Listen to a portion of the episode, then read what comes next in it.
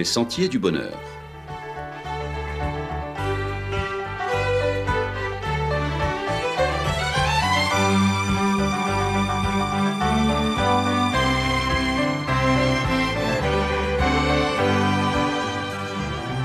Une émission qui vous apporte un message d'espérance, de paix, de joie et de confiance.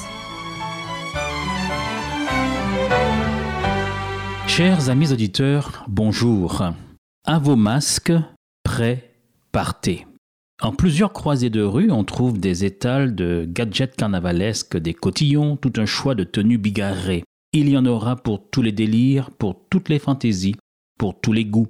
Quant aux masques, n'en parlons pas. Ce sera l'embarras du choix. Vous pourrez sans crainte vous abriter derrière ce paravent des plus burlesques et faire la nique ou tirer la langue à qui tu veux, même à ta belle-mère, elle n'y verra que du feu. On sait pertinemment que le carnaval est cette fête païenne que l'Église chrétienne n'est pas parvenue à dompter et qu'elle a progressivement tolérée, permettant ainsi à ses fidèles de se purger, d'entrer en catharsis en se laissant aller à toutes sortes de folies et de turpitudes un peu avant les quarante jours de carême où ils se retrouveront dans toutes sortes de jeûnes et de privations. Si le besoin de s'amuser est tout à fait légitime, ce que le carnaval permet et autorise, il est toutefois à interroger du point de vue chrétien. Est-on encore dans le cadre de ce que l'apôtre Paul, animé du Saint-Esprit, recommande, à savoir, dans son épître aux Philippiens chapitre 4 et verset 8, Au reste, frères, que tout ce qui est vrai, tout ce qui est honorable, tout ce qui est juste, tout ce qui est pur, tout ce qui est aimable, tout ce qui mérite l'approbation, ce qui est vertueux et digne de louange, soit l'objet de vos pensées. Oui, s'amuser, faire la fête est certes nécessaire et salutaire, et fait partie de la vie. Un chrétien doit être joyeux car un chrétien triste, selon le bon mot de l'humoriste, est un triste chrétien.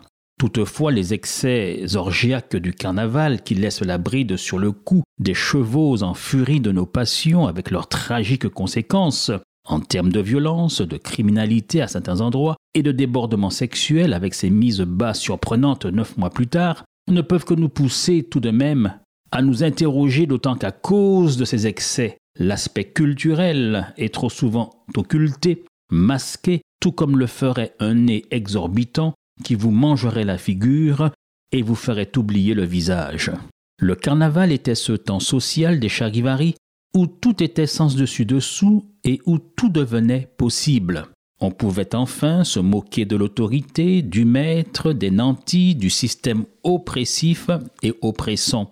On pouvait, l'espace de ces quelques jours, devenir reine, devenir roi, monarque, princesse d'un jour, les bourgeois, quant à eux, les bien-pensants, les bien propres sur soi d'ordinaire, en profitaient pour s'encanailler, à loisir à l'abri de leurs masques, ce que perpétue la tradition des Touloulous en Guyane. On pouvait, bien à l'abri de son masque, on pouvait délirer, se lâcher, se transformer, entrer dans la peau d'un autre, se travestir d'homme, devenir femme, et inversement, se métamorphoser sans courir grand risque, puisque l'on savait qu'il ne s'agissait que d'une farce et que l'on pourrait sans grand dommage redevenir comme avant. Du moins, certains le pensent. Mais ce que beaucoup oublient, c'est que au-delà de l'amusement du moment, il y a pour certains le risque de l'envoûtement, de ne plus pouvoir justement redevenir ce que l'on était du fait d'avoir laissé toutes grandes ouvertes les portes d'entrée des puissances infernales et démoniaques qui d'ordinaire sont fermées, ces portes, par le verrou de la raison et de la volonté. Il y en a d'autres encore qui courent le grand risque de ne plus redevenir comme avant parce que c'est le seul moment où le masque ne masque plus rien, mais révèle tout au contraire leur vraie nature, ce qui croupit, ce qui dort, ce qui serpente, ce qui rampe, ce qui stagne, ce qui sommeille, ça qui a migané, ça qui a somassé au plus profond de nous-mêmes. Nous déambulons au quotidien, masqués de tous nos travers, qui masquent la beauté que le Seigneur a placé en chacun d'entre nous, la beauté de ce mystère, sali, occulté par la méchanceté, la jalousie, la profitation, l'injustice, l'abus, la colère, le mal sous toutes ses formes. Ce sont autant de masques que nous portons au quotidien et qui laissent apparaître sans phare, sans masque, la personne que nous sommes, très en deçà de la personne que notre Créateur voudrait que l'on soit et voudrait nous voir afficher. Seule la conversion est la véritable transformation possible, transformation en bien, changement en mieux de la personne, conversion qui nous permet de changer non seulement de visage, mais notre être tout entier, et qui fait dire à l'apôtre Paul dans sa première épître aux Corinthiens, au chapitre 6 et au verset 9, Voilà ce que vous étiez, mais maintenant vous êtes devenus. Ne savez-vous pas, dit l'apôtre Paul, que les injustes n'hériteront pas le royaume de Dieu? Ne vous y trompez pas, ni les débauchés, ni les idolâtres, ni les adultères, ni les dépravés, ni les voleurs, ni les cupides, ni les ivrognes, ni les insulteurs, ni les accapareurs n'hériteront le royaume de Dieu.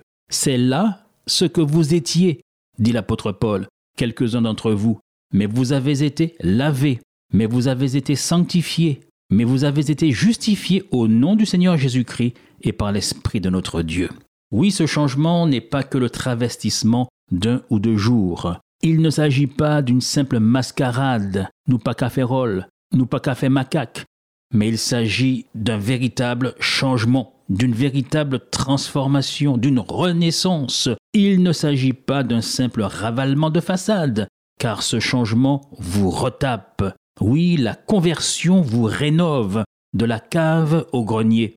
C'est tout le contraire du masque permanent que nous portons et qui devient malheureusement notre triste visage au quotidien. Alors, loin d'en rajouter, comme si cela n'était pas suffisant, comme cela, abat les masques et avançons plutôt en enfants de lumière, à visage découvert, et n'hésitons pas à refléter l'image merveilleuse du Christ, sa bonté, son amour, sa justice, sa joie, sa paix, sa patience, sa bonté, sa bénignité, sa fidélité, sa douceur. Et pour ceux qui voudraient absolument porter un masque puisque c'est de saison, voici comment en confectionner un qui sorte vraiment de l'ordinaire. Et c'est l'apôtre Paul qui nous en fournit les matériaux en nous disant dans son épître aux Philippiens au chapitre 4 et au verset 8, Au reste, frères, que tout ce qui est vrai, tout ce qui est honorable, tout ce qui est juste, tout ce qui est pur, tout ce qui est aimable, tout ce qui mérite l'approbation, ce qui est vertueux et digne de louange, soit l'objet de vos pensées. Une autre version vous dira Enfin, frères et sœurs, portez votre attention sur tout ce qui est honorable et digne de louange, sur tout ce qui est vrai et mérite d'être respecté, tout ce qui est juste et pur, tout ce qu'on peut apprécier et estimer. Et pour finir, l'apôtre Paul nous invite à imiter le Christ. Mieux, il nous invite à revêtir Christ. Dans son épître aux Romains chapitre 13 au verset 13, il nous dit Marchons honnêtement comme en plein jour loin des excès et de l'ivrognerie, de la luxure et de l'impudicité, des querelles et des jalousies, mais revêtez-vous du Seigneur Jésus-Christ. On pourrait dire, soyez masqués par Jésus-Christ. Revêtez le masque de Jésus-Christ. Oui, se revêtir, le terme original signifie s'habiller, porter le vêtement, s'introduire dans la peau de. C'est en quelque sorte être masqué par, habillé par. Eh bien, c'est ce à quoi nous vous invitons tous au cours de ces prochains jours gras. Alors nous vous disons à vos nouveaux masques, prêts, partez, et à la semaine prochaine, chers amis auditeurs.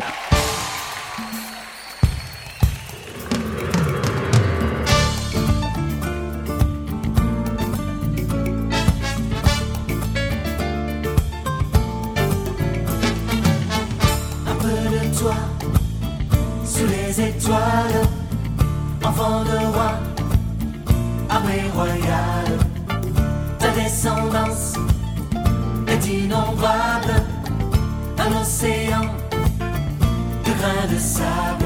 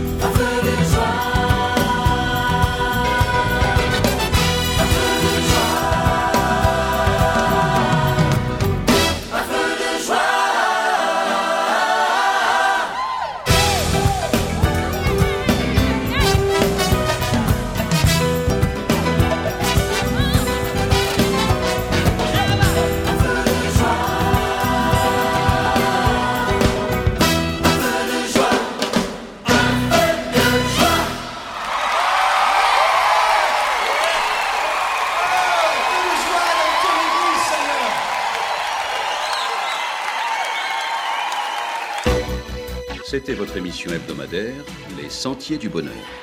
Un programme présenté par l'Église adventiste du 7e jour. Aimeriez-vous lire le texte de la causerie d'aujourd'hui? Demandez-le. Il vous sera envoyé gracieusement. Nous tenons également à votre disposition notre cours de Bible gratuit par correspondance. Nous le recommandons vivement à tous nos auditeurs. Écrivez-nous aujourd'hui même. Voici notre adresse. Boîte postale 50 97 282 Le Lamentin CEDEX 2. Nous nous réjouissons à la pensée de vous retrouver à l'écoute la semaine prochaine à la même heure. À bientôt.